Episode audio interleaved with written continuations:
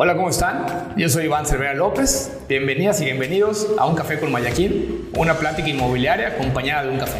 En el episodio de hoy tenemos como invitado a Eric Álvarez. Eric es un desarrollador inmobiliario vallisoletano. Destaca por su filosofía de construir sin destruir y por su amor a Valladolid. Eric además es un empresario joven que en sus inicios tuvo la oportunidad de trabajar de la mano del director general de Grupo Xcaret, hecho que me parece marcó de forma muy positiva su perfil como desarrollador y como empresario. Con Eric tuvimos la oportunidad también de platicar acerca del crecimiento que está teniendo Valladolid en estos últimos años, las oportunidades que hay de inversión que hay en Valladolid y su óptica en general del mundo inmobiliario. Espero que disfrutes este episodio como disfruté yo y que te lleves algo interesante del mercado inmobiliario. No te olvides de compartir el canal de YouTube y la cuenta de Spotify para que lleguemos a más personas. Con eso nos ayudas muchísimo a crecer y te lo vamos a agradecer generando más contenido de valor para que conozcas más del sector inmobiliario en Yucatán. Eric, ¿cómo estás? Muy bienvenido a un café con Mayaquín. Muchas gracias por, por aceptar la invitación. Muchas gracias por, por, venir a platicar acá un poquito de tu expertise, de tu contexto. Te agradezco mucho. Me da mucho gusto saludarte además, amigo. Gracias, querido Vamos. La verdad estamos, estamos algo emocionados de estar acá, aportar todo lo, el conocimiento que tenemos en el tema inmobiliario y ahora sí que disfrutando ese café y compartir un poco de nuestras experiencias y, todo lo que estamos viviendo en el ámbito inmobiliario en el estado de Yucatán, más en el interior del estado. Sin duda, ¿no? Eh, eh, ya, ya, ya, irá saliendo parte de tu contexto, ¿no? Pero uno de los motivos por los que te, invito a platicar, fuera de, de, verdad el gusto de saludarte, aunque tenemos no tantísimo tiempo conocernos, te aprecio mucho y, y te respeto mucho, me parece que eres una persona no solo exitosa, sino que busca hacer las cosas muy bien. Eh, es parte de lo que nos, nos, interesa además. Pero, pero bueno, eh, eres vallisoletano, ¿no? Y estás muy involucrado en el crecimiento que está teniendo Valladolid. Y de alguna manera, Valladolid tiene ya un par de añitos que está coqueteándonos aquí en Mérida como parte de Yucatán y, y como parte de un caso de éxito, de crecimiento. Y qué mejor que platicar de ese tema contigo. Eh, cuéntame un poquito, ¿no? Eh, ¿Cómo te involucras tú en el tema inmobiliario? Sé que hay una historia por allá medio particular. Cuéntanos un poquito de esto. Sí, mira, sí, claro, en los últimos años pues sí ha repuntado el tema inmobiliario en Valladolid.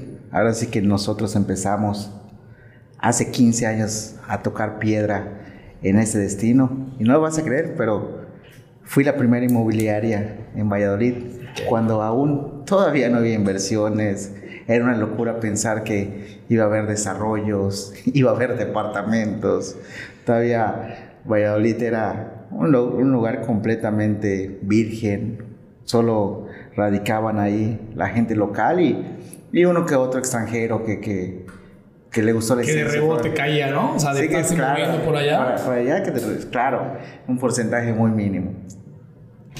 Y pues vimos, ahora sí que que empezamos en el tema inmobiliario y vimos poco a poco fuimos viendo oportunidades. Empezábamos ahora sí que en el tema de, de rentas, porque el comercio siempre existió y siempre en esa época empezaban a llegar empresas eh, nacionales que a rentar para poner sus comercios como bancos, wow. tiendas comerciales, o sea, ya, ya, ya se vio un poco de eso, pero el tema de rentas, no en el tema inmobiliario como hoy vemos un auge muy importante en, en, en el estado te tocó atender a los primeros comerciantes en general, imagino. ¿no? Sí, no sé lo, tantos los... bancos no han llegado, pero bueno, Sí, eh, desde claro. hace tiempo hay un supermercado importante, o sea, habían Sí, algunas claro. cadenas, había algunos comercios allá. Claro, no sé si puede hablar de marcas aquí. Sí, güey. sin problema. Acuérdate, sin censura, luego, luego, sin censura, perdón, luego les pasamos la factura de, Claro, de regalías. Sí, claro, me acu- me acuerdo que en, en esa época apenas llegaba Coppel. Hay un amigo muy querido que ve la expansión del, del sureste, este Ricardo, que, que llegaba apenas tocando puertas a ver, ver qué, qué, qué oportunidades ¿Qué hacían podamos, podamos ahí- podían haber ahí. Eh, y otros comercios que, que, que veían una oportunidad de futuro ahí. Bueno, en el comercio local. Sí. Ok, y ahí empezamos, empezamos nosotros a, a ver, a hacer los primeros pininos en tema inmobiliario.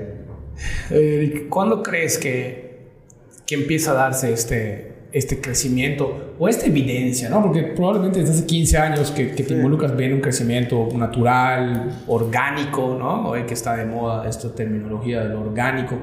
Pero ¿cuándo crees tú que empiezan a haber estas evidencias de decir, ah, bueno, ya, ya podemos tener expectativas de, de una rentabilidad interesante? ¿Cuándo empiezan a llegar más marcas, más inmobiliarias, más desarrollo? Mira, la realidad es que todo viene, viene ahora sí que, que viene a cambiar las cosas de manera positiva de la mano de una persona visionaria que vislumbró que Valladolid podría ser un próximo San Miguel de Allende. Hoy creo que hemos rebasado esa expectativa y vamos por mucho más. Eh, hace más de 10 años, eh, un empresario turistero creyó en el destino y vio las bondades culturales que tenía Valladolid, toda la riqueza que tenía cultural, gastronómica, histórica, que no contaban, no cuenta, no cuenta un destino de playa como, como Quintana Roo, ya que casi toda la riqueza cultural está enfrascada en, en, la, en, el, en el estado de Yucatán, más en, en pueblos como Valladolid. Entonces vio, vio una riqueza, vio que vio magníficos cenotes que eran bóvedas, ahora sí que diferentes a, los de la costa quintanarroense, porque ahí tiene una altura máxima de 3, 4 metros. Acá entras a un cenote de Valladolid y la bóveda es a 18 metros de altura, entonces es imponente llegar y ver esta, esa riqueza. Y él eh, vio mucho futuro en ese destino y, decide expander eh, su empresa a esta parte de Yucatán y pues de la persona que está hablando es de Miguel Quintana Pal, el presidente del Grupo Xcaret, que vio gran futuro en el destino. Yo creo que de ahí fue, empieza el gran desprendimiento y crecimiento paulatino de Valladolid, porque él puso la semilla para que estas inversiones hoy en día estén llegando a Valladolid. Digo, el, el, el tener el respaldo ¿no? de, una, de una marca, de un proyecto como Xcaret, creo que, sobre todo en el contexto de, de Valladolid, ¿no? de un poblado pequeño, con, con toda esta vocación turística, ecoturística, por cenotes, porque siempre, siempre se ha caracterizado por, por estos cenotes, ¿no? Por esta, no solo los cenotes quizás, sino por toda esta de geografía y naturaleza que tiene, ¿no? Además de, por supuesto, la longaniza de Valladolid. Claro, los claro. mitos de Valladolid. Sí, sí. Pero, pero siempre era como un tema de, de paso, ¿no? De me voy a Cancún y paso por Valladolid y en ese paso por Valladolid, oye, me topo con unos cenotes magníficos y me topo con estas eh, bellezas naturales. Y siempre he estado en el mapa, pero, pero si, si mañana llega y dice eh, el arquitecto Miguel, este o Grupo Xcaret al final, oigan, aquí veo potencial, creo que es un, un, pues un, gran, un gran respaldo, ¿no? Para que, para que otros ojos volteen a ver. Claro, claro. Y como tú dices, hace 10 años era un sitio de paso, los turistas iban a Chichén y se regresaban a Quintana Roo. La pernocta era, era, mínima, solo había habían menos de 10 hoteles, o sea, menos de... Estamos hablando que había menos de 100 habitaciones. O sea, la pernocta no, no era mucha. Hoy en día ya Valladolid está arriba de las 1200 habitaciones, con, con más hoteles abriéndose cada día. Pero sí, sin duda, ese fue el parteaguas para que la inversión se fuera a dar. Y, y ahí es donde también empieza su historia de Alves, también la, la, la, forma en que cómo empezó a ver el tema inmobiliario. Porque pues ahora sí que por azares del destino, eh, pues nosotros ayudamos a conseguir esas tierras para que, para que se pueda desarrollar. Para la inversión de Grupo Para la inversión de Grupo de Chivalba. Fuimos ahí gran parte en la búsqueda de esto junto a mi compadre Alejandro Escalante, el chino. Este, nos, nos, nos aventuramos y, como te digo, como éramos la primera inmobiliaria, pues ahí nos dimos a la tarea de, de, de, irnos a los pueblos, irnos a los mercados, porque al final los que tenían los cenotes era, era, era esta gente, claro. Diferente gente de... Sí, claro, ejidatarios. Me imagino, ejidatarios, sí, sí. La gente de ahí, la, la, de Yalcobá, de, de, los pueblos de o sea, sí, sí, los que se dedicaban a, a, la agricultura y todo, pues ahí eran, eran ahí los que tenían esos predios antes. Y directo llevamos a ellos, directo eh, nos acercamos a ellos, antes pues los cenotes pues no, no, no le daban tanta importancia como ahora se les da, o sea, decían pues es un pozo, hay agua allá, pero nunca se imaginaron que, que, eran tesoros, eran tesoros bajo la tierra. Alguna vez platiqué con, con Gaby Chavarría, creo que tuviste oportunidad de conocer a Gaby en algún momento. Una platicada con Gaby, ella estuvo muy involucrada en el tema de las haciendas de Yucatán, ¿no? Y, comentábamos eso, ¿no? Lo, lo despreciadas que estaban las haciendas. Claro, igual. Lo subvaloradas que estaban las haciendas, ¿no? Y, me parece que sucede lo mismo con los cenotes, ¿no? Es correcto. Hoy, hoy tener un cenote es... Y tener una hacienda también. Y tener una hacienda es una locura. Oye, este, quiero, quiero eh, mencionar ahorita que es un poco cuando, cuando empieza Alves, ¿no? Para mí, Grupo Alves, y, quiero que vayamos a hacer un doble clic a ese tema de Grupo Alves.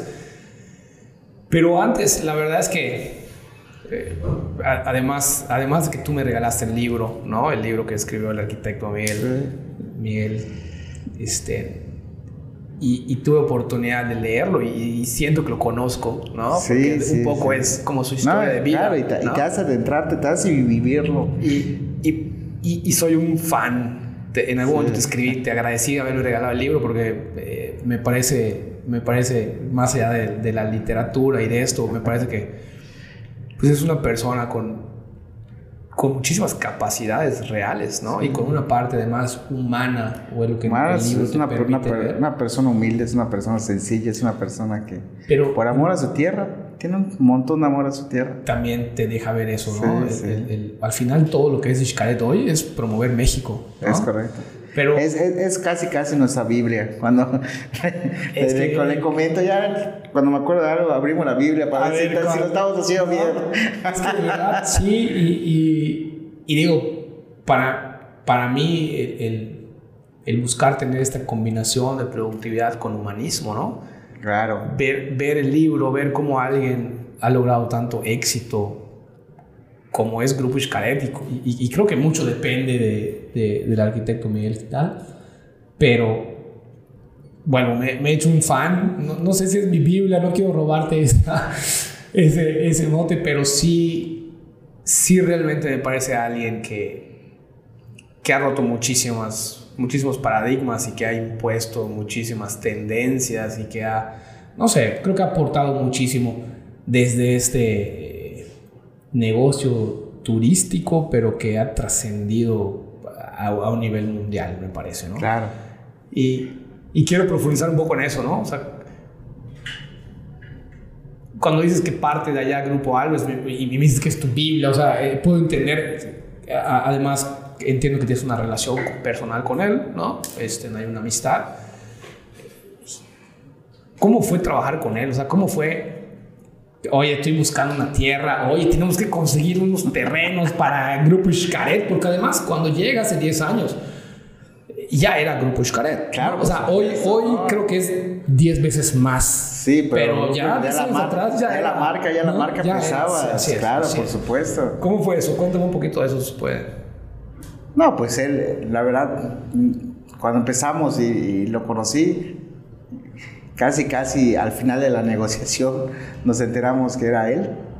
Pero te digo, yo creo que esa parte humana, esa parte de, de respeto a, la zona, respeto a la gente, de respeto, la verdad no, nunca, nunca pensamos que, que, fuera pues, ser ese gran empresario, ese gran empresario que turistero. Yo digo que, bueno, lo, lo hicimos sonar mucho en, ahora sí en el tianguis turístico que pasó.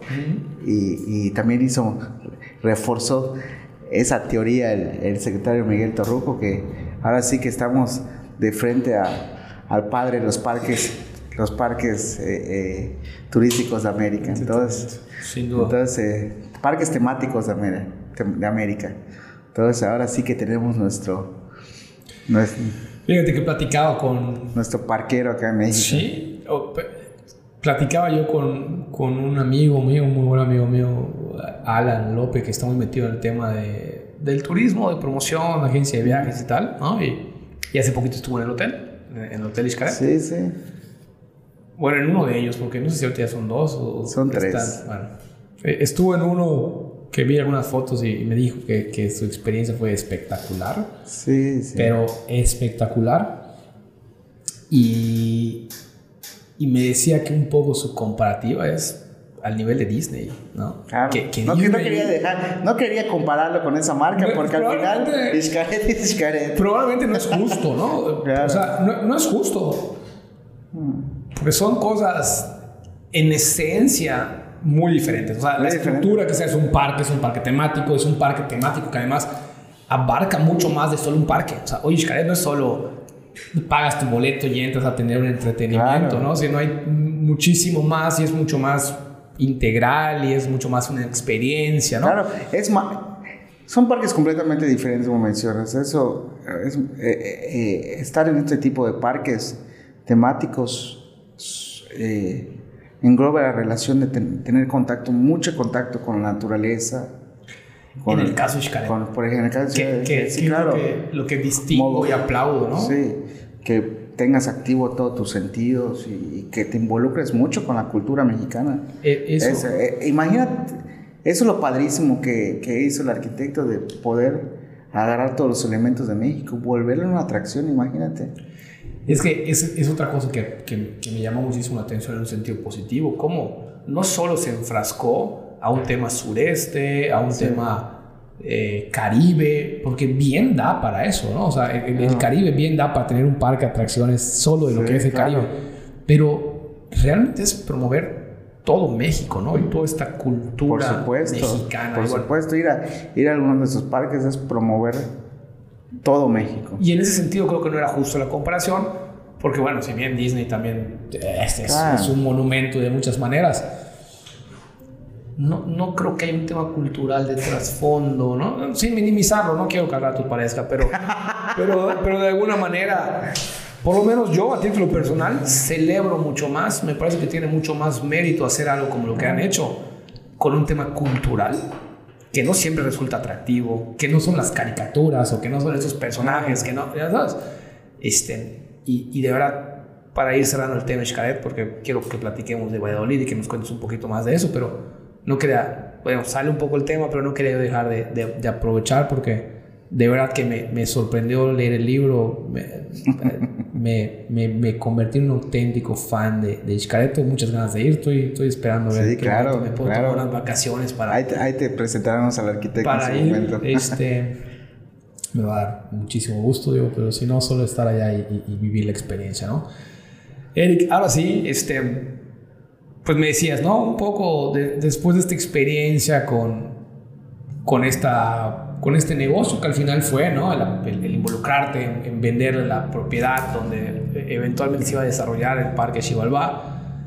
Y, y me dices, ahí empieza el grupo Alves, ahí empieza Alves, ¿no? Claro, ahí, ahí, empieza a, ahora sí que empieza a hacer sus pininos, empieza a crecer. Y yo era, era un joven, ahora sí que, que con sueños, ilusiones, pero, pero estábamos ahora sí que en pañales. Y empezamos ahí en el tema inmobiliario, la verdad. Ahora sí que, que es, es, eh, es como, como Ratatouille, así como decía cualquier, cualquier persona puede cocinar. Pues eh, casi, casi sí me lo llevé, cualquier persona puede vender. Hoy en día, hoy en día sí es un poco de eso, porque cualquiera puede tener la esencia de vender, pero hay que saber, ah, hay que saber vender. Hay, hay que, digo, yo, Sí. yo creo que cualquiera puede, ¿no? En, en algún sentido de, desde la parte técnica, que no tienes que estudiar Claro. licenciado en ventas para poder vender, como para poder dar asesoría inmobiliaria o para estar involucrado en el tema inmobiliario, para desarrollar, para construir, pero se requiere un altísimo nivel de capacidades y de habilidades que, que muchas veces desarrollamos Claro. empíricamente y creo que es a lo que te refieres, Claro, pero que... pero, y- pero también no, no, no solo es lo empírico y el tema de, de, de, de- de tener esa bondad de ventas y, y todo, también una capacidad para ver todo lo que conlleva una venta, ¿no? O sea, cuando yo cerré mi primera operación, pues es fácil decir, pues sí te convence y todo. Claro. pero todo lo que viene atrás, el tema jurídico, el tema legal, el tema de impuestos, fiscal, o sea, la negociación. Tratar de cerrar y te, voy a decir algo, a veces un vendedor desconoce de esas situaciones de, de, darle certeza jurídica, el tema, el tema fiscal que ahorita, bueno, en esa época pues no estaba, eh, apenas empezaban a poner todos los filtros y todo, pero sin embargo pues ya, ya existía, entonces ya cuando llegas al punto del cierre dices, oye, y esos impuestos, y esto, y esto. Entonces, sí. pero, fue una aventura, la verdad fue una aventura de conocimiento donde pues ahora sí que, que fue empírico porque también, o sea, no, el tema inmobiliario no era algo, algo, importa. no tan robusto como hoy, no tan ah, profundo. Y en Valladolid no, no, no, no había nadie que te dijera, oye, te voy a asesorar, te voy a coachar, te voy a capacitar. ¿A, dónde, ¿A quién ¿A quién le preguntas? ¿Qué era? para mí quizás sí era Mérida hace 20 años, ¿no? Ya, ya habían profesionales inmobiliarios acá, ya habían inmobiliarias, conozco a varias empresas, hemos tenido en el podcast a, a algunos de esos empresarios o algunos de esos eh, inmobiliarios con más de 20, 25 años de experiencia pero el mercado era radicalmente diferente, ¿no? Claro, por supuesto. Y, y sí hay mucho tema em, empírico. Eh, AMPI tiene, ahorita van a celebrar 65 años, 66. Y de alguna forma AMPI Mérida tiene más o menos 20 años, pero en otro contexto. Tampoco, tampoco habían cursos de capacitación, nada más se juntaban inmobiliarios y ahí rebotaban dudas. Por eso sí, para mí sí era un poco empírico, ¿no? Pero me, gustaría entender mejor eso, ¿no? O sea, e, este comienzo, esta parte donde, oye, pues ya de repente empezaste con las rentas, me dices, ¿no? Luego empezaste a vender algunas Sí, pues claro, empezamos a vender, empezamos ahí un poquito, eh, empezó la trayectoria de, Grupo Alves. Antes se llamaba Inmuebles Valladolid. Era, era, era nuestro... El nombre... El nombre comercial. el nombre comercial. En el paso de los años se, se convirtió en Alves. Pero siendo que el nombre y la esencia pues ya la tenías, ya la, tenía, ya la teníamos. Entonces vimos poco a poco, pues de la mano de, de, este señor que invierte y todo, pues nosotros empezamos a ver un mundo de oportunidades. Empezamos ya, Alves empieza a capitalizarse poco a poco y es cuando ya empieza a comprar sus propias propiedades y, ya empieza a meterlas un poquito al mercado. En verdad todo fue muy, muy empírico. Me metía casi, casi a internet a, ver a, los sitios cómo vender, cómo, cómo hacerle, cómo, a qué sitios venderle. Recuerdo que en esa, en, esa, en esa época empezaba Viva Anuncios, no había Inmuebles 24, no había este, las que hay actualmente. Creo que solo existía Viva Anuncios y Mercado Libre. Creo que solo esos existían hace como 15 años. Hace como hace 15 años te diría yo que aquí en Mérida no tenían presencia, por lo menos. Sí, claro. Yo empecé hace 15 años más o menos ya con el tema formal de la inmobiliaria y, y quizá 4 o 5 años después es que empezaron Inmuebles 24, Mercado Libre, Viva Anuncios, pero sí, pero sí sé que Viva Anuncios, por ejemplo, y Mercado Libre ya tenían, o sea, Mercado Libre sobre todo ya era, ¿no? Claro, ya estaba fuerte, estaba robusto. Pero, pero la parte inmobiliaria creo que no la tenían tan desarrollada. y quizá, como dices, ¿no? Era, era, de lo poquito que había. Era lo poquito que había y, y en verdad era un poco de suerte, un poco de, de, de, de de ver si pegaba, de ver cómo, cómo buscar clientes y, todo. Y ya que salía el cliente era ver cómo le hacías para resolverlo, ¿no? Sí, sí. Entonces, pues ahí nos fuimos adentrando igual el tema pues tuvimos que aprender un poquito de leyes por el tema Gidal, cómo, lo, o sea, había propiedades, pero también había Gidal. Mucho Gido. Mucho Gido, entonces... ¿Y la regularización y eso ustedes No, fíjate que ya después de, también de probar un poco el tema Gidal, decidimos no adentrarnos mucho al tema. Sí, sí, por supuesto escarmientas y todo, y pues imagínate que se pongan de acuerdo un ejido de 200 personas para venderte todo, no. Es un problema. Si sabes, batalla uno con dos, tres personas, imagínate 200. 200 es un problema, y con temas tan sensibles y con temas... Sí, sí, entonces decidimos que nos vamos a lo... ahora sí que a la propiedad privada. Entonces pues decidimos, ahora sí, meternos de lleno al tema inmobiliario.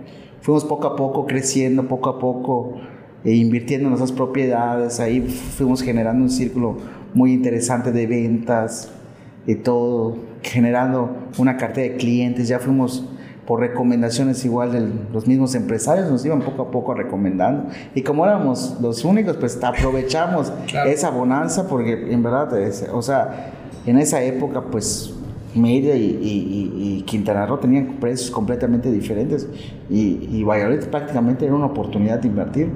Sin duda. Claro. No tienes idea de, de cómo me arrepiento no haber tenido la visión porque, porque creo que hubiera sido una gran oportunidad. o sea, invertir hace 10 años en Valladolid. Claro. ¿Cuánto costaba un metro cuadrado promedio? Wow, eran centavos el metro cuadrado. Eran centavos. Imagínate, yo tengo una de las primeras propiedades que, que, compré. Bueno, mi esposa ya la había comprado cuando la conocí, fue hace como 10, 11 años. Imagínate, fueron. Fueron 10 hectáreas, pero déjate de eso, con dos cenotes. Y, las compramos como en 350 mil pesos en esa época.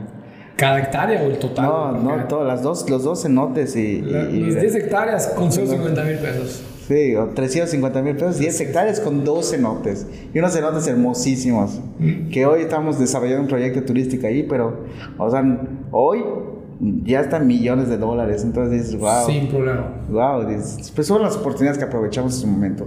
Vimos Oye, y, y, no es de meditarlo, porque vuelvo, ¿no? Tenía, tenía su. requería cierta visión, decir, oye, voy a poner 350 mil pesos en esta propiedad, o sea, que, que, insisto, ¿no? Quizá ya tenías un punto de partida de decir, oye, pues ahí viene Ishkaed en algún momento, ahí viene, vamos a, a hacer. Pues fíjate, fíjate que. ¿O fue antes? Que era, era un joven que, pues en esa época, ¿qué pensábamos? ¿Qué pensaba? pues tener un coche padrísimo y tener dinero para irme de shopping y para, pasear y, para sacar a la novia a, pasear, lo que pensaba, ¿sabes? Sí, sí. Pero recuerdo que una vez me dijo el mismo arquitecto, no vayan a gastarse su primera convención en, en, ningún carro lujoso ni nada, que lo reinviertan. Y creo que eso se me quedó muy marcado de decir, puta, eh, creo que vamos, vamos a hacerle caso pues a, esa recomendación, porque pues ves que esa persona que, es lo que es, y te lo está diciendo. Y nos centramos más en reinvertir, reinvertir. Yo tuve un coche durante ocho años que recuerdo que era un, era un Yetita clásico y así estuve. Lo que sí aproveché para comprar buenas propiedades en su momento eh, y sí viendo lo que, lo que iba a pasar en Valladolid. Ahí un poco viendo el desarrollo que, que acechaba Valladolid, pues fuimos invirtiendo eh, poco a poco en el, en el destino. ¿Qué, ¿Qué, tantas oportunidades hay hoy en Valladolid para, para invertir? E, evidentemente no en esos precios, ¿eh? ya solo me, solo me, solo me generas como que un, una expectativa que no voy a poder cumplir nunca, pero ¿qué tanto crees que Mira, hay? aún hay oportunidades en Valladolid. Recuerda que todavía Valladolid todavía está despegando, está en desarrollo. Yo, yo le digo amigos inversionistas y todos, si, si tienen ahí eh, oportunidad, inviertan en Valladolid, inviertan en el destino, porque vienen cosas más interesantes. Hoy, a comparación de los precios de Mérida, todavía Valladolid sigue siendo una oportunidad. En esa época, hace 10 años, era una súper, súper oportunidad. Hoy podemos decir que todavía hay oportunidades en Valladolid. ¿En, cuánto crees que anda el metro cuadrado en Valladolid? Ponle. Promedio, ¿no? Porque digo, también es, es, es, injusto que te estoy preguntando. Depende mucho del lugar, de la ubicación. Claro, claro, claro. Pero... Sí, claro. O sea, depende de muchos factores y todo. Eh, también así como hay oportunidades, hay y hay gente volando. no hay gente volando, sino que ya, por ejemplo, en la, en la calzada de los frailes, o sea, como hay, hay, hay, oferta, demanda y como ya no, ya no este, es limitada la, oferta. Ya la oferta está muy, muy acotada porque ya es una franja que casi, casi ya se vendía todo. Ahí el metro cuadrado, cuadrado está entre 20 mil y 25 mil pesos el metro cuadrado. O sea, la, la calzada de los frailes, para, para contexto, los que no hayan o no ubiquen Valladolid del todo, es como la calle principal de comercio, ¿no? claro, es, comercio, es, turismo. Es, es, un callejón muy emblemático, es el callejón de los frailes que desemboca al convento de San Bernardino, aunque un convento muy, muy bonito, uno de los, de los, más antiguos del estado, de los más, y también, también de los más grandes de, de, de ahora sí que de México. Entonces, eh, desemboca este, este gran espacio cultural. Y por las noches ahí vemos a todos los turistas caminando porque ya se creó ese callejón turístico donde encontramos restaurantes de alto nivel, eh, eh, boutiques de diseñador, eh, artesanías también de todo México, ya hay joyerías también de, de otras partes. y poco a poco se van abriendo restaurantes y todo. Cada vez que voy, hay un negocio nuevo, hay un negocio nuevo, entonces ya se está creando ese corredor turístico muy bonito, cultural, que sin duda va, está posicionando también más a Valladolid eh, en, tema, en tema eh, turístico. Turístico, ¿no? Oye, este...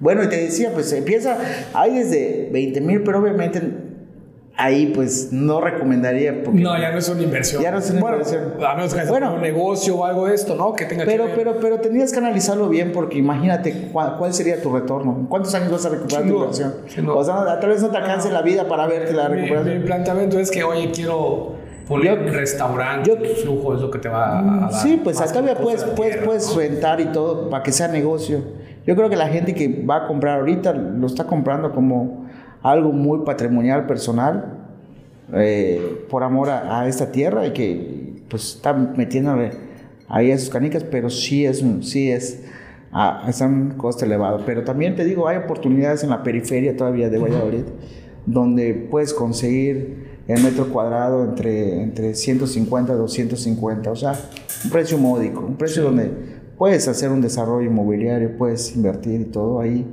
Ahí también se pueden generar grandes oportunidades. Acá, pues tú sabes que así era Mérida, antes veían lejos el periférico, veían lejos, veían lejos Altabrisa, veían lejos, este, veían lejos City Center, veían lejísimos a kilómetros la isla. Y mira, es, y hoy es el centro. Entonces, ahí es donde, donde podrían, podrían estar las oportunidades. Comprar a esos precios para que después este, me des un valor, un, un valor agregado a, la zona con algún proyecto que puedas llevar. Voy a darme vuelta a Valladolid a ver qué. sí, sí. Ahí estamos, por favor. Que, que no te vayas a quedar tú. Me lo pasas, amigo, por favor. te lo voy a agradecer. Oye, Eric, y eh, hoy como Grupo Alves no solo comercializas, sino desarrollas. Sí, fíjate, fíjate que, que, empezamos con esa parte ya, y cuando ya teníamos casi, casi 23 años, decidimos ahora sí que separarnos un poquito de los, no separarnos, sino diversificar un poquito en Alves. Y es cuando empezamos la construcción de nuestro primer hotel, que se llamaba Real Las Haciendas. Ahora sí que nos metimos a un hotel boutique mexicano tradicional. Empezamos la construcción cuando tenía 23 años y a los 25 años lo inauguro, dos años llevamos de, nos llevamos de construcción. Un hotel muy pintoresco, lleno también de magia, de, de historia, le metimos mucho cariño y todo ahí eh, por el centro de aquí. Y ahí empieza también un poquito la diversificación de Alves en el tema turístico. Tu primer proyecto, digamos, como desarrollador, constructor, fue el hotel. Fue el, fue el hotel. Después de eso, pues ya nos empezamos a adentrar a la vivienda, pero hacíamos, ahora sí que desarrollábamos, eh, mm, no, no fraccionamientos ni residenciales, Casitas, casitas, casitas sin el diminutivo despectivamente, no, sino eran es que es que sí, la una, dos, ¿no? Claro, y, eran eran eran casas pequeñas en, en, en, fraccionamientos ya existentes donde comprábamos la tierra y ya empezamos nosotros a construir poco a poco, poco a poco, hasta que ahora sí que, que llegó el momento, eh, hace cuatro, cinco años, que nos empezamos ya a preparar con toda nuestra fuerza y todo para, para desarrollar ya un proyecto robusto, un proyecto que, que pueda ser integral, un producto que pueda invitar a la gente a, a, a vivir a Valladolid, un proyecto que, que, que, que, pueda llegar a todas partes del mundo. Y es cuando nosotros empezamos a trabajar, a desarrollar un proyecto de... de Álamos, fincas Los Álamos, eh, residenciales, que ahí es cuando empezamos a trabajar, juntamos, ahora sí que, que, juntamos arquitectos, ingenieros, y por la visión que ya tenía, porque también déjame decirte que, que, que no copiamos, sino que la aprendimos muy bien al arquitecto, esa esencia, nos transmitió un poco lo, lo que él él hace, lo que él transmite, lo que esa vibra que tienes sobre sus proyectos y es, pero así que, que creo que le hemos aprendido un poco bien, porque nos han salido bien las cosas. Me gusta, Eh, sin duda. pero, pero sí empezamos a ver cómo podemos hacer un producto que pueda funcionar en Valladolid. Y, y, y remar contra corriente porque fue, era el primer desarrollo inmobiliario. El primero. O sea, no había ningún. Bueno, sí habían fraccionamientos y todo, pero de este tipo no había ninguno. Me decían todos que estaba loco, que, que ni se van a vender, que. porque le estoy apostando a ese tipo de negocios. Pero aún así dijimos, vamos a apostarlo. Y ahora sí que empezamos a tocar pie- piedra y empezamos el desarrollo de Finca Los Álamos.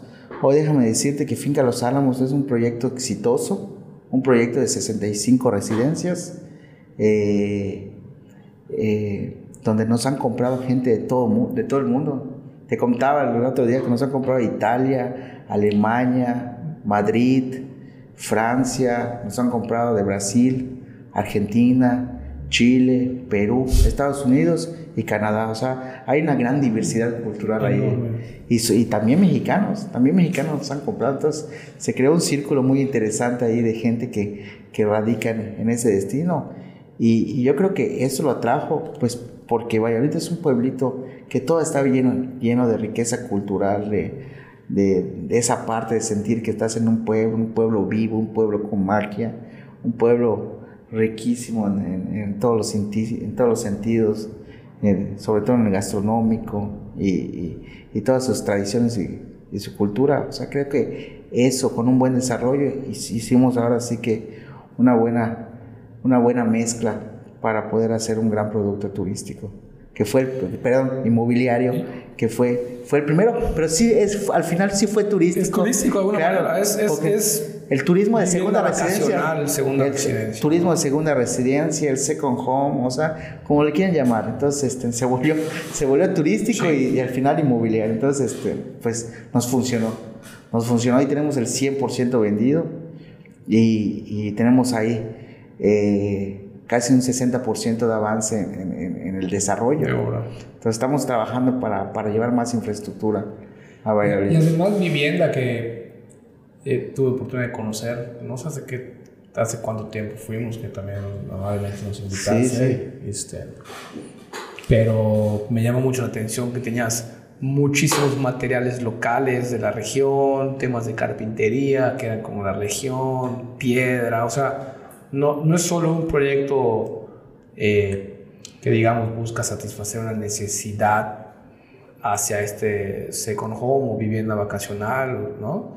Sino que también potencializa mucho la parte local, ¿no? Y, y- y- veo en eso, sin quitarte el mérito a ti, pero veo en eso esto que compartes, ¿no? Esta como, Claro. pues, escuelita que pudiste ver, ¿no? De, de- de toda la parte que, que se hace, ¿no? En Xcaret, a mí me gustó muchísimo el proyecto, creo que mezclas muy bien la calidad con, con te digo, ¿no? Con usar materiales de la región que en términos también de sustentabilidad le da, le da muchísimo, ¿no? No solo generas un impacto social, que es generar trabajo, consumir productos locales y todo lo que permea económicamente en ese sentido para la sociedad, para la, para la sociedad de Valladolid, sino eh, también eso blinda la calidad del proyecto porque de alguna manera esos materiales, esos, o sea, son mucho más tropicalizados y también tienen en un tema de contaminación que son como que las tres variables de la sustentabilidad, lo económico, lo social y lo, y lo ecológico. Pues también tu huella de carbono y de todo esto, de tener Claro. gente trabajando allá, ¿no? Pues es, es- me parece que es muy atinado, muy acertado. Y, y que hoy esté 100% vendido, me da muchísimo gusto. sí. Tuvimos, tuvimos oportunidad nosotros ahí de, de, pues de poder vender alguna de las unidades, ¿no? Y- Sí, por y supuesto, sí. Creo que venimos de las primeras de, la, de las Sí, ustedes fueron, ustedes fueron que también nos, nos dieron la patadita de la suerte. Venimos de las primeras, Sí, sí. bien. Y la verdad es que incluso en esa época, ¿no? El, el- el- De, de hecho, por eso estoy acá, si no... si no hubiera venido. Válido, Te válido. voy a decir algo. Iván, sí fueron, fueron la segunda casa que ustedes vendieron. En Te verdad. digo que, que la verdad es que nos, nos contactó una persona y nos dijo, oye, me interesa ese proyecto. Sí, es lo que te digo. y me acuerdo de las anécdotas de, de Manuel, que buscó por todas partes y todo, pero nunca le llenó como ver esas casas, ver ahí en el, bosque, ver ahí los materiales y todo. Y a lo que, lo que tú mencionabas, fíjate que la riqueza más grande que tiene Grupo Alves es su gente. No sé Eric, no es Eduardo, no es Lupita, no.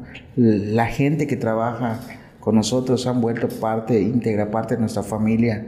Eh, todo mi equipo con el que, con el que empecé ah, en la construcción hoy sigue. Este Pedro Itzá, que es mi jefe de, de, maestros y todo, albañiles. Hoy tiene ya casi 10 años conmigo. Mi carpintero Lucio de Temozón tiene 10 años conmigo. Berchi, mi piedrero, tiene 10 años conmigo. Entonces, todos se han involucrado, todos. Y, no es fácil, ¿eh? O sea, tener, tener tanto tiempo con este perfil que, que, luego es muy susceptible a cambios, a, ¿no? claro, y están contentos conmigo, son mi familia. Eh, estamos pendientes, somos, somos, ya somos amigos, nos, nos hablamos y ya estamos con las puertas abiertas. Se volvió en verdad parte de mi familia muy importante, porque con ellos también fui puliendo todo, o sea, fuimos mejorando los procesos, fuimos mejorando la calidad, fuimos mejorando eh, cada producto, hasta la piedra, cómo picarla, cómo darle su forma, cómo pegarla, cómo, eh, eh, cómo darle esa belleza ante un producto inmobiliario. Y la parte que tú dices, la parte sustentable, fuera muy, trabajamos mucho sobre eso. O sea, a pesar de que fue el primer desarrollo, no dudamos en hacer bien las cosas. Hoy el sistema que tenemos allá pues, aplica, es el aplicado a la norma, el DLD14. Tenemos ahí este, también sistemas de tratamiento de aguas residuales, también eh, hemos cuidado también esa parte donde desarrollamos álamos. Este, déjame mandarte, porque es muy importante, porque dicen, no, vienen a destruir. No, cuando yo, nosotros compramos esa propiedad, estaba devastada por, por porque era, era una, propiedad agrícola, no había ni siquiera un árbol, ya estaba devastada y lo vemos en fotos del 2012 que a veces me gusta compartir. Y hoy, al día de hoy, hemos sembrado alrededor de 300 árboles, ¿ok? Y impactamos en, en trabajamos también para el impacto del huella de carbono. Entonces, sí hemos trabajado para que no, no sigamos destruyendo lo más valioso que tenemos, que son nuestras aguas, es nuestra naturaleza, es donde vivimos y todo. Y hay un dicho, hay un dicho que tenemos y un eslogan, por el placer de construir sin destruir. Y es al que le llevo, llevo a todos lados. Me, me, gusta mucho esa frase, la, he visto ¿no? en, en, alguna publicación o en algo de esto. Y, y, y, bueno, la verdad es que son de las cosas que más aplaudo, Eric. Es, es, es es de las cosas que de alguna manera me, me hicieron hacer clic contigo cuando te conocí. El, el buscar hacer las cosas bien, pero no solo desde una óptica de negocio, sino desde esta parte sustentable, ¿no? Que cuando además viene en un contexto como Valladolid, que si tú a Valladolid le quitas esa riqueza natural, probablemente quede la parte cultural, pero queda sí, como que a la mitad, ¿no? Entonces, eh, lo hemos platicado en otras ocasiones, lo, importante que es proteger el desarrollo ordenado, el, desarrollo eh, sustentable de, de, Valladolid, porque si no, pues se pone en riesgo, ¿no? Claro. Eh, platicaba yo el, hace eh, dos dos episodios con Edgardo Bolio. Edgardo Bolio es, un arquitecto que además es director del IMPLAN, no sé si, si ubiques o lo conozcas. El IMPLAN es el Instituto eh, Municipal de Planeación de Mérida. Y, y Edgardo usó un, pues unas palabras que me causaron mucha gracia, pero que al mismo tiempo me hicieron mucho sentido, ¿no? Tienes una gallina, ¿no? Valladolid hoy es una gallina. La, la explotas y la matas y comes puchero, decía, ¿no? ¿Qué quieres? ¿Comer puchero un día o comer huevos revueltos todo el año? ¿No? Si no lo desarrollas sustentablemente, pues vas a comer puchero un día. Pero si, si buscas hacer las cosas bien y proteger esto, vas a tener un negocio sustentable a lo largo del tiempo y Valladolid va a seguir creciendo en esta, en esta manera, ¿no? Es correcto, y, ahora sí que le pido a todos los desarrolladores, y lo, lo, he mencionado mucho, son todos bienvenidos, pero vamos a desarrollar bien las cosas, vamos a desarrollar de manera sustentable y sostenible, y cuidar, cuidar esos destinos tan bellos. Como tú mencionas, no estamos, no estamos para destruir, estamos para sumar, para crear, para transformar de manera positiva la región. Eh, Sí, cuando, cuando empezamos a desarrollar, de hecho Valladolid no tenía un sistema de, no hay sistema de drenaje, no, no había sistema de, de, de, o sea, no existían reglas prácticamente para construir tu casa, simplemente eran, eran fosas, o sea, eran fosas directo, ahí se iba al subsuelo todos los desechos de, de la casa, no había ni un sistema, no había nada, y no solo eso, algunas fosas que, que, ah, eh, que crean en las viviendas. Eh, por antigüedad del terreno o algo, siempre había un pozo. Un pozo que llegaba directo al manto acuífero, pero de manera directa, porque tiene 35 metros, donde hay una purificación, o sea, donde hay la parte más pura del, del agua y todo, pues, para que si rebosaba, ponían un tubo subterráneo para, para desaguar, que se desagüe en eso, o sea, una contaminación tremenda a nuestro manto acuífero, o sea, un suicidio. los cenotes, ¿no? O sea, vuelvo. Claro, los cenotes. Si tú vas a, los cenotes del centro de, de, de Valladolid, tiene, tiene contaminación. Hay, hay, hay de, hecho, no te miento, creo que recientemente se hicieron estudios y mostraron ahora sí que partículas de, de esos fecales en, en los cenotes. Entonces tenemos que trabajar sobre eso. Ahora sí que tú me dijiste sin, sin taparnos de nada, yo sí hago un atento llamado a las autoridades estatales, municipales y federales que seamos muy vigilantes de cuidar esta parte por todos los desarrollos, desarrolladores que, que, están viniendo para Yucatán o que están yendo para Valladolid o, o, quieren desarrollar un producto, que estén bien vigiladas las normas y que ejecuten el tema, el tema de, de las leyes ambientales para, para ese tipo de desarrollo. Hemos, hemos hablado varias veces la, lo necesario que es la regulación, ¿no? Claro. Eh, en Mérida, en Yucatán, ¿no? Y pues, bueno, como bien dices, creo que Valladolid no es la excepción y, y así como Mérida tiene varios años de, de este boom inmobiliario y, que de alguna forma, pues, para mi gusto quizá eh, un, poco tarde hemos buscado este, meter más, más eh, regulación, porque vuelvo a, aprovechando que tengo muy reciente esta plática con Edgardo, pues el, el, el Implan, si no estoy mal, empieza creo que en 2012, por allá, o sea, ya, ya es un tema que tiene 10 años y hace, en 2016 hicieron un PDU, un, un plan de desarrollo urbano, ¿no? Municipal, y, pusieron muchas reglas y, hubo esta visión para hacer acuerdos y para tener una, una, ciudad, porque solo aplicaba para Mérida, desafortunadamente, mucho más planeada, ¿no? Y decíamos, oye, ¿por qué no ya hoy pretender tener un plan estatal de desarrollo, ¿no? Y, y, es un tema que por nuestra organización política, donde cada municipio tiene cierta independencia y tal, le, pone algunas trabas a, a, simplemente agarrar y decir hacer un plan, ¿no? Pero eh, vuelvo, ¿no? Eh, te escucho, eh, es un tema que ya estaba en mi radar, es un tema que en algún punto también buscamos platicar. Lo, lo urgente que es hacer algo al respecto. Creo que hoy Valladolid tiene esta ventaja de que probablemente está unos años atrás en temas de, de desarrollo en cuanto a el número de proyectos que hay, las personas están involucradas y, y, eso siempre va a ser un poquito más fácil de controlar.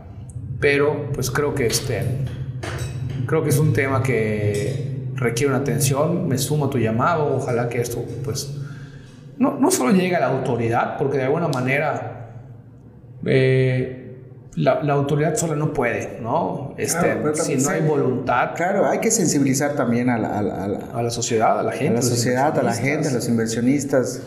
O sea, o sea, veamos nosotros inversionistas el lugar donde queremos que crezcan nuestros hijos, el futuro que nos espera, o sea, el agua es lo más valioso y la bondad más grande que tiene el Estado. Sin duda. Ve cómo estamos en otros estados, que, que Monterrey, que ya pues, sufren. bendito Dios, pues ya, ya han recuperado eh, gran parte de, su reserva de agua, pero se las vieron muy negras este año, entonces...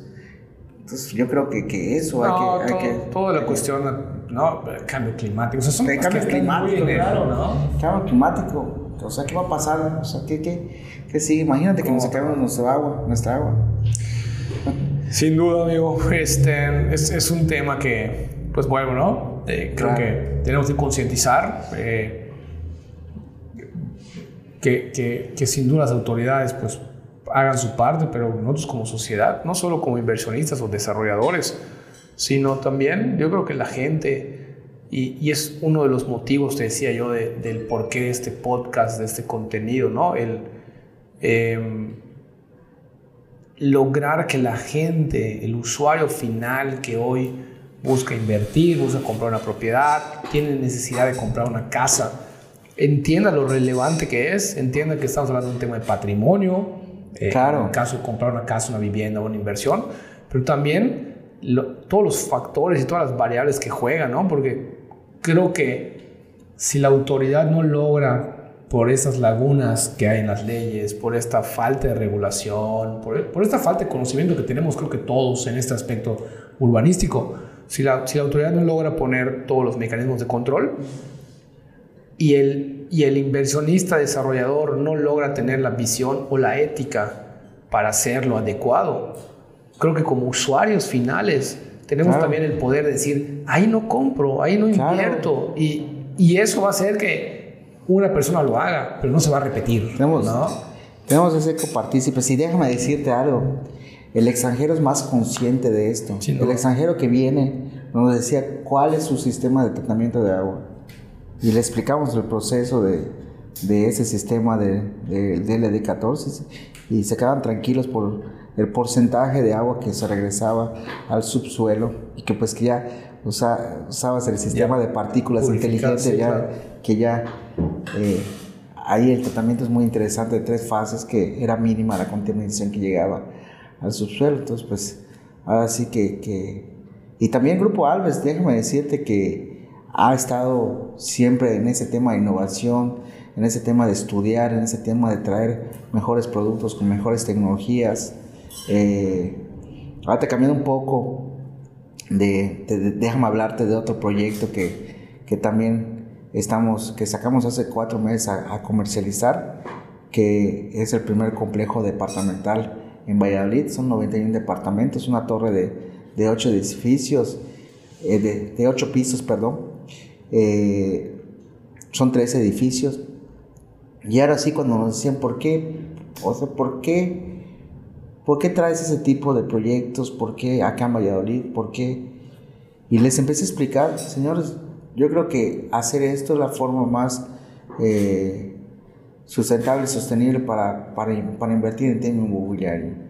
Y me dicen, ¿a dónde se va, a ir, se va a ir la cantidad de contaminación, residuos y todo?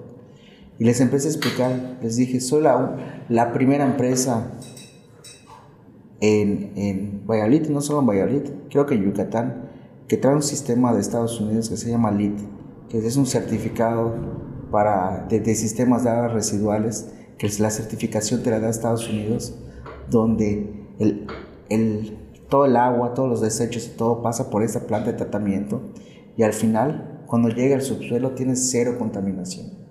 ¿ok? Entonces nos fuimos para, nos fuimos adentrando a esta tecnología, a esto innovador, a esto, porque yo soy vallisoletano, soy yucateco. Entonces a pesar de que son tecnologías que aún nos salen, nos salen muy costosas, muy caras para el tema de inversión, le apostamos porque también se puede hacer negocio. Eh, no todo es ganar, ganar, sino hay que hacer, hay que apostarle a este tipo de, de, de tecnologías e inversiones. Y al final no solo la, satisfacción de ganar, sino que estás haciendo las cosas bien en tu tierra.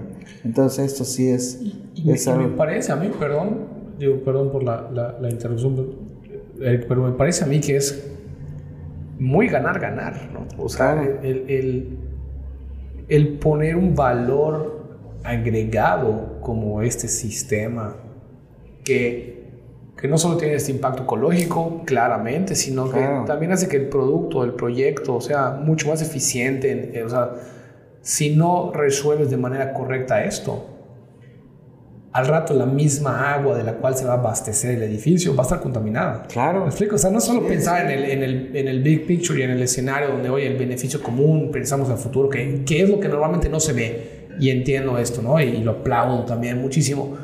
Pero es entender cómo toda esta, todo este valor agregado que se le pone, toda esta búsqueda de mejoras, tienen un impacto ganar, ganar, tiene un impacto de sustentabilidad, tiene un impacto que sea un proyecto que se revalorice mejor, sea un proyecto que funcione mejor con el tiempo, sea un proyecto que no acarree problemas y que el día de mañana incluso el nombre del Grupo Alves se comprometa al decir, oye, ese proyecto de departamento, sí, pero el agua sale de la tubería apestosa porque está contaminada, ¿no? Entonces, me, parece muy adecuado. Mencionaste que de alguna manera, aunque no sea ganar, ganar, y, y es lo que quise yo mencionar, perdón, el, el que fuera el que es, me parece que es súper ganar, ganar, ¿no? Me parece que es eh, muy apegado a esa sustentabilidad y que hoy el juego en un proyecto inmobiliario es poner valor agregado, ¿no? Claro, es, es, es ganar, ganar para nuestros clientes, ganar, ganar para, para el destino, para nuestra tierra y ganar, ganar para el empresario. O sea, es ganar, ganar en todas las áreas. Entonces, pues lo podemos hacer. No, o sea, hay que tener ahora sí que esa parte de, voluntad, claro, voluntad de, los empresarios y decirles, lo podemos hacer, podemos lograrlo, vamos a sumarnos. y, el que quiera conocer este sistema, que se acerque a mí, con mucho gusto le comparto el proveedor y todo, porque es muy interesante. Me fui, me fui a la Ciudad de México, porque estamos por abrir oficinas ahí, eh, hace tres semanitas, y llegó un edificio en Polanco que decía con medalla y bombo y platillo, eh, felicidades, edificio con certificado LEED, el que te digo, y digo, wow, o sea, acá con bombo y platillo lo celebran. Aquí en Mérida sí hay un par de proyectos que he escuchado que tienen la certificación, ¿no? Y, hay otra certificación que es Edge también, que tiene que ver con esto. Y, y, también me da mucho gusto que empiecen a ver este tipo de, de pues de iniciativas de tener esas certificaciones que hoy la ley no te lo pide, no te lo exige, no te lo exige, pero que se vuelve un valor agregado muy presumible.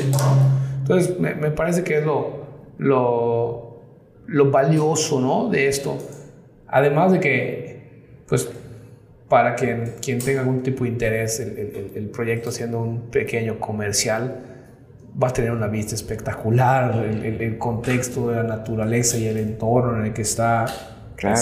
es, extraordinariamente sobresaliente, ¿no? Y te voy a decir algo, donde estamos construyendo estas, estos departamentos, Sayana, que es la, la doncella de ojos verdes que sacamos hace cuatro meses en el Museo del Mundo Maya, no sé si tuviste oportunidad de visitarnos. Sí, Sí estuviste por allá, sí. No, No, no, estuve, no estuve en el evento porque no está en Mérida. Es correcto, pero sí creo que estuvo tu gente por ahí. Sí sí, sí, Y la verdad, pues es un proyecto que también nos llena de orgullo. Y, y déjame decirte que también volviendo a la parte, a la, a la parte de, de, cuidar nuestra tierra, e, este desarrollo lo, lo plantamos a las orillas de lo que era un banco de material abandonado, que se explotó por más de 15, 20 años. Y nosotros le dimos vida a ese banco de material. volvimos lagos ahí artificiales, le metimos, creamos completamente el ecosistema, le metimos peces, le metimos eh, flora, fauna y, creamos un parque espectacular, natural, de algo que ya estaba ahora sí que destruido. Entonces le dimos una vista espectacular, creamos ahora sí que una riqueza natural en, en, en, en esta en esos departamentos. Que, que vuelvo tu frase, ¿no? Construir sin destruir. Construir sin destruir. Y en este caso no solo sin destruir, sino, digamos que reconstruir. reconstruir. O, revolver a darle vida, ¿no?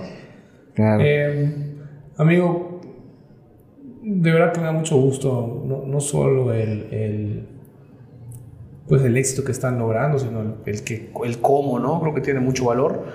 Eh, ¿Cómo, ¿Cómo es Valladolid hoy? ¿Qué está pasando en Valladolid hoy? ¿no? Más allá de...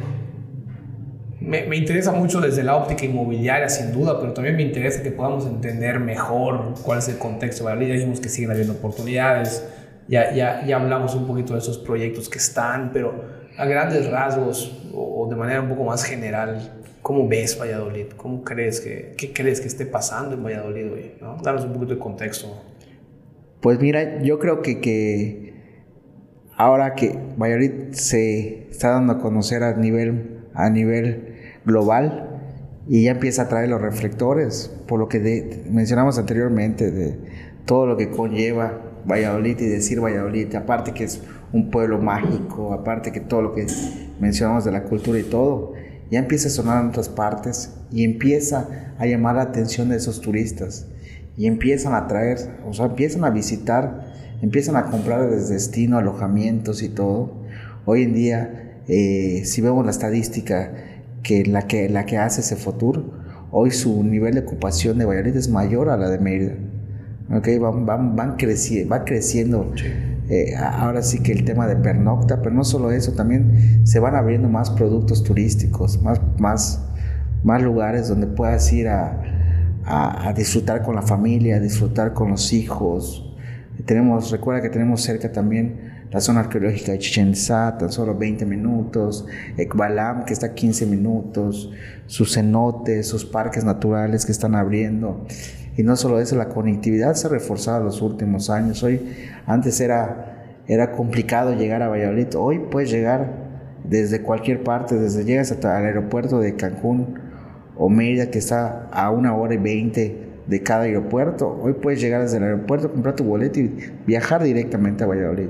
Y no solo eso, estamos a, a unos meses de que también se abra la línea del tren Maya, la de, que lleva a Cancún a Mérida, donde tenemos una parada en Valladolid. Y entonces eso también lo hace muy atractivo, muy rico. Entonces, y no solo eso, pues ahí viene la esperada apertura de Xibalbá, que es un parque eh, hecho una reserva de 360 hectáreas, que ahora sí que es un mundo un mundo subterráneo muy padrísimo. Un inframundo. Un inframundo.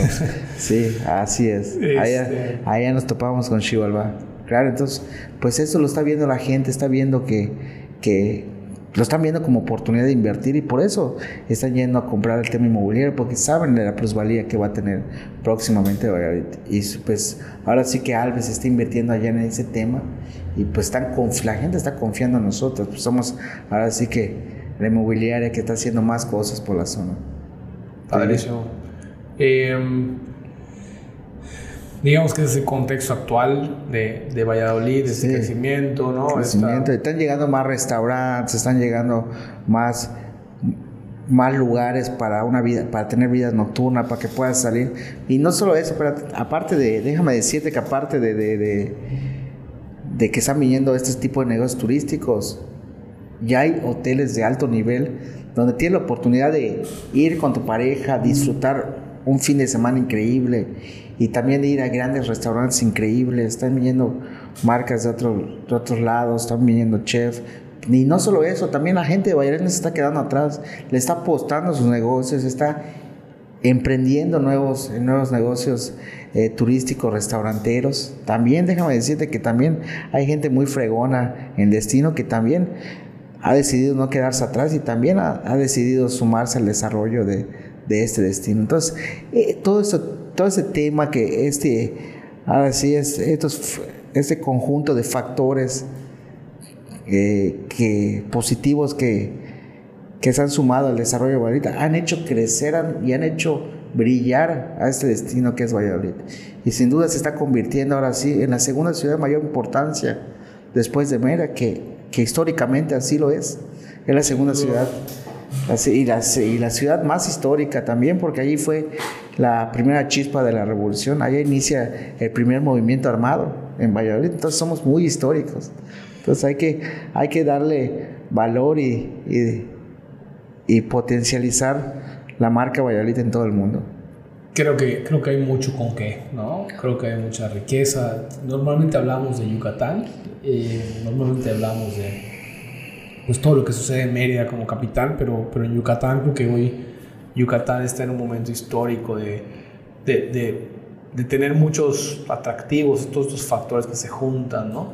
Sí. Pero, pero creo que Valladolid empieza a, a acaparar ciertos reflectores también.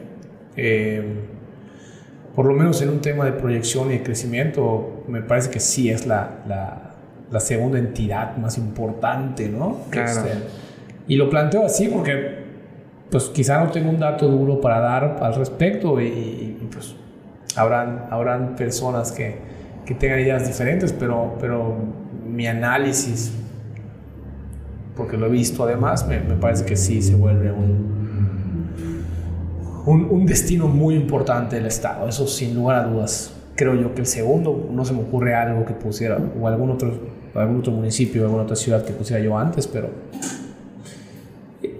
todo esto me lleva a, a pensar, Eric, como vallisoletano y como alguien que ha estado involucrado, pues, ¿no? De alguna manera en este desarrollo. ¿Cómo te gustaría ver Valladolid o cómo ves Valladolid de aquí a cinco años, vamos a pensar? Wow. ¿Cómo veo Valladolid? En cinco años. Yo creo que, que va Valladolid poco a poco dotarse de infraestructura para recibir a más gente que nos visite. Veo posicionándose marcas importantes internacionales ahí para también recibir ese producto premium. Veo ahora sí que desarrollos de primer mundo, de primer nivel. Y, sin duda sí veo, sigo, sigo viendo ese Valladolid seguro, ese Valladolid eh, que ahora sí que con su gente han, han hecho grande este destino. Lo sigo viendo así, lo sigo viendo como un pueblo mágico muy bello que va a seguir brillando. Vamos a, a trabajar y ser partícipes. Grupo Alves va a estar luchando día a día para que, para que Mayorito sean cosas buenas, para que siga dando, siga dando de qué hablar, de cosas positivas y todo. Y sin duda con, yo veo un Valladolid con, sumando a esto con mucho más oportunidades, mucho más trabajo, mucho más áreas de oportunidad, mucho más oportunidades para, para esa gente que antes tenía que irse a la Riviera. Yo creo que esa gente ya va a estar, va a regresarse a sus hogares, porque recuerda que también al irse a la Riviera Maya, eh, el, eh, rompes el tejido social y por eso pues se genera delincuencia, se genera varias cosas, porque el padre de familia no está. No, Entonces esas oportunidades que estoy, a veces el, el, el, crecimiento y el desarrollo le da mucho miedo a la gente, porque te dice, va a traer delincuencia y, y esto, va a traer esto, no estamos preparados. Sí asusta, por supuesto, a todos asusta el crecimiento. Pero tenemos que también a la ciudadanía ser partícipes a qué tipo de negocio les apostamos. A los que les sume, les sume a Valladolid o al que le reste a Valladolid. Porque también para eso la ciudadanía tiene que ser copartícipe, exigirle a los ayuntamientos qué es lo que queremos y qué no. ¿Ok?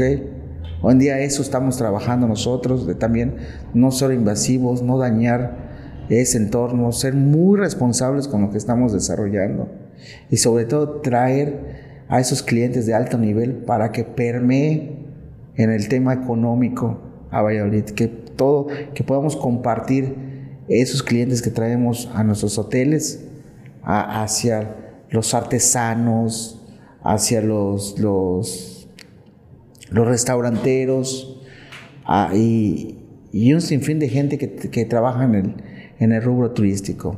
Pero te digo, pero sobre todo, dar empleos a la región y que beneficie al destino. Me parece muy importante esto, ¿no? El, el, para que este crecimiento sea sustentable nuevamente, pues requiere la parte social, requiere que, que la parte social pues sea de calidad también, ¿no? Que, Sí, que vayas sí. a Valladolid y que no encuentres delincuencia. y- y- o, o- o más allá de delincuencia, que puede tener mucho que ver con la seguridad, que no encuentres vandalismo, ¿no? Claro, que no encuentres, claro. pues de repente, mucha gente, eh, eh, digamos que eh, borrachitos o drogadictos, ¿no? Gente en la calle de este tipo que, que tristemente en, algunos, en algunas poblaciones pasa con este crecimiento o con esta ruptura social que no necesariamente tiene que ver con el crecimiento, ¿no? Pero creo que el crecimiento puede ofrecer una solución.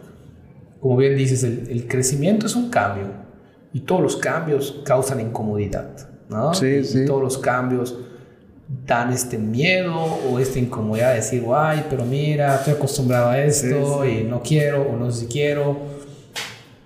Y, y, creo que todos los cambios son para bien, sin duda, y, y, creo que todos los cambios tendrían que traer algo bueno, pero es importante cuidar el cómo será ese cambio, ¿no? Y, y, creo que estamos muy a tiempo sí, de hacerlo. Y en esa parte, déjame decirte, sustentable y sostenible también de, de, de la labor social, también nosotros hemos visto cómo nuestra gente ha, ha ahora sí que, que, que, ha crecido, ha, o, sea, o sea, su familia ha visto ese cambio, el crecimiento no solo eh, en lo personal, sino, sino en lo económico, también ha habido claro. un beneficio. Eh, recuerdo que cuando empezamos Álamos, eso es algo muy curioso, porque empezamos Álamos con 20 personas, y luego 40, luego 50. Hoy casi tenemos 350 trabajadores en Grupo Alves. Wow. Eh, sin contar los administrativos. Eh, traemos generando alrededor de 400 empleos hoy en día. Todos son directos. Pero déjame decirte algo. Eh, cuando empezaron todos a trabajar con nosotros, los de la mano de obra, llegaban todos en bicicleta y triciclos. El 90% llegaban. No, y, y es un estudio ahí que nosotros hicimos. Y hoy en día ese 90% de la gente ya va en motocicletas, ya, o sea, has visto el crecimiento, el crecimiento. de ellos, sí, claro. Ya sus casas ya tienen vivienda digna, porque damos sueldos competitivos, los aseguramos, te digo, son nuestra familia, hay que agradecer mucho a esa gente. Estamos pendientes siempre de ellos ahí, siempre, siempre tenemos convivios con ellos y todos hacemos parte de, de, de esto, lo que es Alves. Y seguimos trabajando más empleos. Yo creo que nuestra meta a, al terminar el 2023 es llegar casi a 600 empleos. Entonces sí vamos a, tenemos que darle duro, darle duro Ah, para, duplicar. para seguir generando esos, esos, esos importantes, esas importantes fuentes de empleo para, para nuestro destino.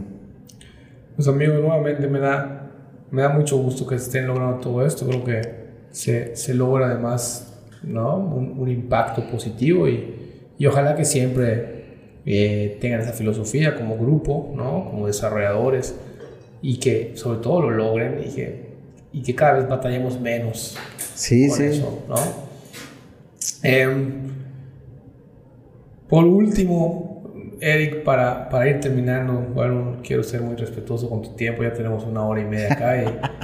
este, Ya tan rápido pasó. ya te digo que sí, ve- que sí ve rápido. Eh, ¿dónde, ¿Dónde recomiendas invertir en Valladolid? ¿no? ¿Dónde me recomendarías Mira, invertir? ¿Qué le puedo decir a la gente que nos Yo, yo le recomendaría a los desarrolladores que inviertan en la periferia de Valladolid para no, doñe- no, no, no dañar el, el tema cultural de, de lo que es el centro histórico y cercano. Yo creo que podemos hacer grandes desarrollos en la periferia. Ahí tenemos, aún, aún quedan tierras ahí que se pueden adquirir y, y, y irnos lo más posible cercanos a lo más sustentable. Yo, te yo les invitaría a que se vayan a la periferia a invertir. Y al, y al usuario final, a un inversionista eh, que no es desarrollador, que quiere tener una oportunidad de inversión en Valladolid o que quiere tener algo de patrimonio en Valladolid, ¿se te ocurre algo? ¿Tienes algún, algún producto que te guste, alguna oportunidad que creas que pueda haber?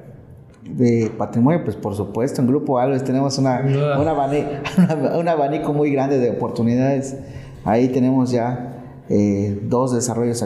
Bueno, Álamos ya se comercializó. Ya. Está Sayana. Sayana, los departamentos Sayana, este, sí. Y mañana, mañana abrimos un nuevo producto que se llama Samara, El refugio sagrado. Es un complejo residencial de 75 residencias, donde al centro lo divide un lago, un macrolago, donde ahí va a haber eh, centros comerciales. Bueno, parte de, de- de esto, eh, eh, aparte que va a tener muy padre- amenidades muy padres, y aparte del lago, en la, al- en la parte donde ¿cómo le diré? Comunitaria, donde, de recreación y todo, un poquito alejado de las viviendas. Ahí estamos gestando eh, una plaza comercial, un hotel, eh, departamentos y pues ahora sí que va, va a haber de todo un poco Suena en proyecto desarrollo. Sí, interesante. va a estar al lado de un zoológico, va a ser interesante porque pues ahí vas a, estar, a escuchar los rugidos de, ahora sí que de los pumas del zoológico y todo. Sí, sí. Padrísimo. Y vas en el norte de la ciudad, entonces tenemos ahora sí que de todos los colores y todas las tallas y para Eh, invertir. Álamos y, y los departamentos me fueron tu nombre. Sayana. Y Sayana. eh, ¿Están en la parte norte también? O sea, ahorita que dices la parte norte me llama la atención un poquito y, y quizá dar un poquito el contexto. No, estos están como al poniente de, de- Ya. poniente oriente están de la No, perdón, perdón, están en la zona oriente de Valladolid. Ok, Sí, ya. Y, y este nuevo proyecto, Samara, va a estar al norte. al norte de la ciudad. Ok.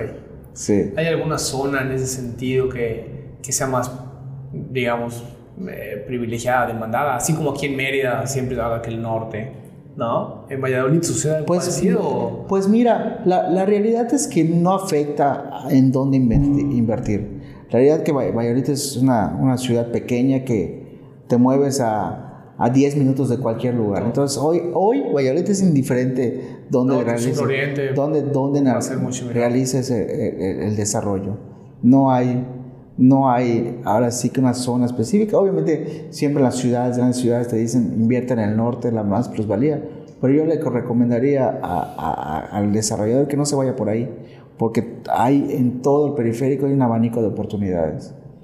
Sí, entonces sí, eso es lo que recomiendo que visiten un poco lo que es Grupo Alves, lo que está haciendo, lo que está construyendo, lo que está creando eh, y también la visión que tenemos eh, como grupo para, para seguir fortaleciendo Valladolid y también que nos sigan ahora sí que en nuestras, en nuestras redes sociales Grupo Alves, también nuestra página grupoalves.com y sean observadores porque vienen grandes cosas en el tema turístico para Valladolid. Hace dos semanas firmamos un convenio con la marca IHG de una cadena hotelera que se llama Vignette Collection.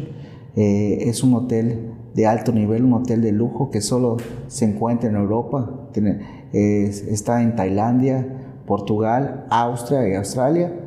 Y vamos a ser los primeros en América en traer esta marca.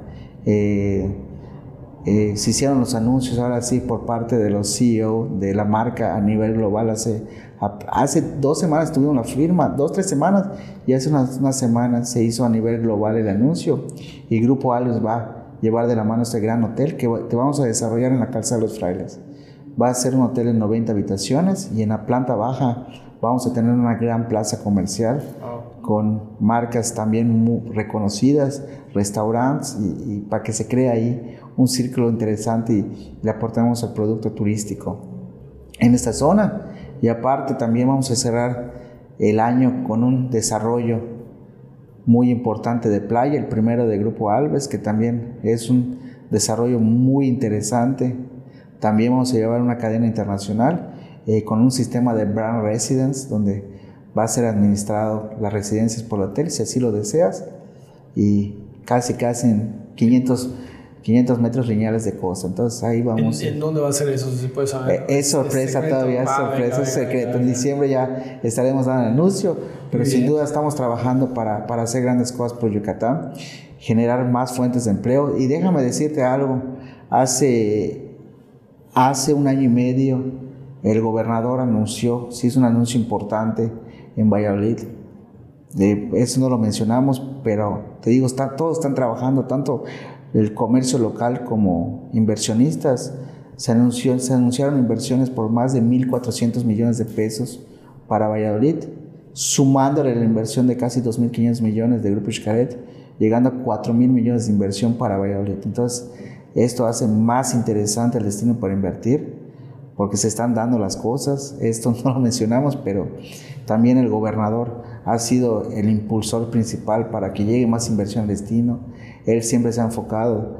eh, hemos visto que, que ha dado la tarea de también diversificar eh, en el estado para que no solo aquí caiga la inversión, sino que primero para todos los municipios, también para Valladolid. El secretario Ernesto Herrera también ha estado de la mano con nosotros. Él fue padrino de esta firma de HG. Él fue, fue testigo de, de, de, de esta firma tan importante. Vi la, vi la publicación, tienes razón ahorita que lo dices. Sí, ¿eh? sí, sí. Entonces, este, sí estamos empujando fuerte para que Valladolid siga brillando. Y te lo decía, no vamos a descansar hasta que Valladolid ahora sí que brille más que una estrella. Entonces vamos a, vamos a seguir apostando al destino para que crezca, crezca y generemos un gran valor agregado para este destino. Amigo, te, te, deseo mucho éxito con, con, estos proyectos que vienen. Insisto, creo que eh, seguramente será un caso más de éxito y, y, me da mucho gusto que sea siempre con este enfoque de sumar, de sustentabilidad, de respetar el entorno ¿no? y, y de, y de que esta derrama llegue para todos. Nuestra, nuestra misión es generar riqueza para todos. Me parece que, sí, que, sí. que tú haces mucho de eso y, y me da gusto. ¿no? Y, y, además, como siempre, creo que se vuelve una evidencia más de que cuando tienes esta filosofía ganar, ganar, de generar riqueza para todos también, pues se, se, vuelve, se, vuelve, se vuelve un caso de éxito, ¿no? Claro. Eh, te agradezco muchísimo. Eric, encantado, tiempo. encantado. Vamos, vamos Acá estamos. Espero, espero eh, ya en diciembre dar la noticia de este gran desarrollo que estamos cocinando. Va a ser muy voy, a, interesante. voy a estar a la expectativa. Sí, voy a sí tú vas a ser los primeros en, en saber para que empiece Mayaquín a, comercializar. Por favor, sin duda, nos va a dar mucho gusto involucrarnos. Y pues, de nuevo, agradecerte, eh, agradecer tu tiempo, este, invitar a, a, a, todas las personas que nos ven, ¿no? A que pues, nos dejen sus comentarios, si tienen alguna pregunta, se la hacemos llegar a Eric a, respecto de Valladolid. Y como siempre, ¿no? Este, ya dijo Eric sus redes sociales, la, las de nosotros las ponemos por allá. Eh, Mayaquín Master Broker, Mayaquín Sur Inmobiliaria. Y pues agradecerles vernos, escucharnos en la versión que fuera, que compartan este contenido. Acuérdense que mientras, mientras llegan más personas, vamos a poder entender mejor el tema inmobiliario, vamos a poder ser más sustentables como, como sociedad, como Estado, ¿no? Pues eso nos da, nos da riqueza para todos. Así que, Amigo, muchas gracias. No, un gusto. Terminamos con esto. Venga.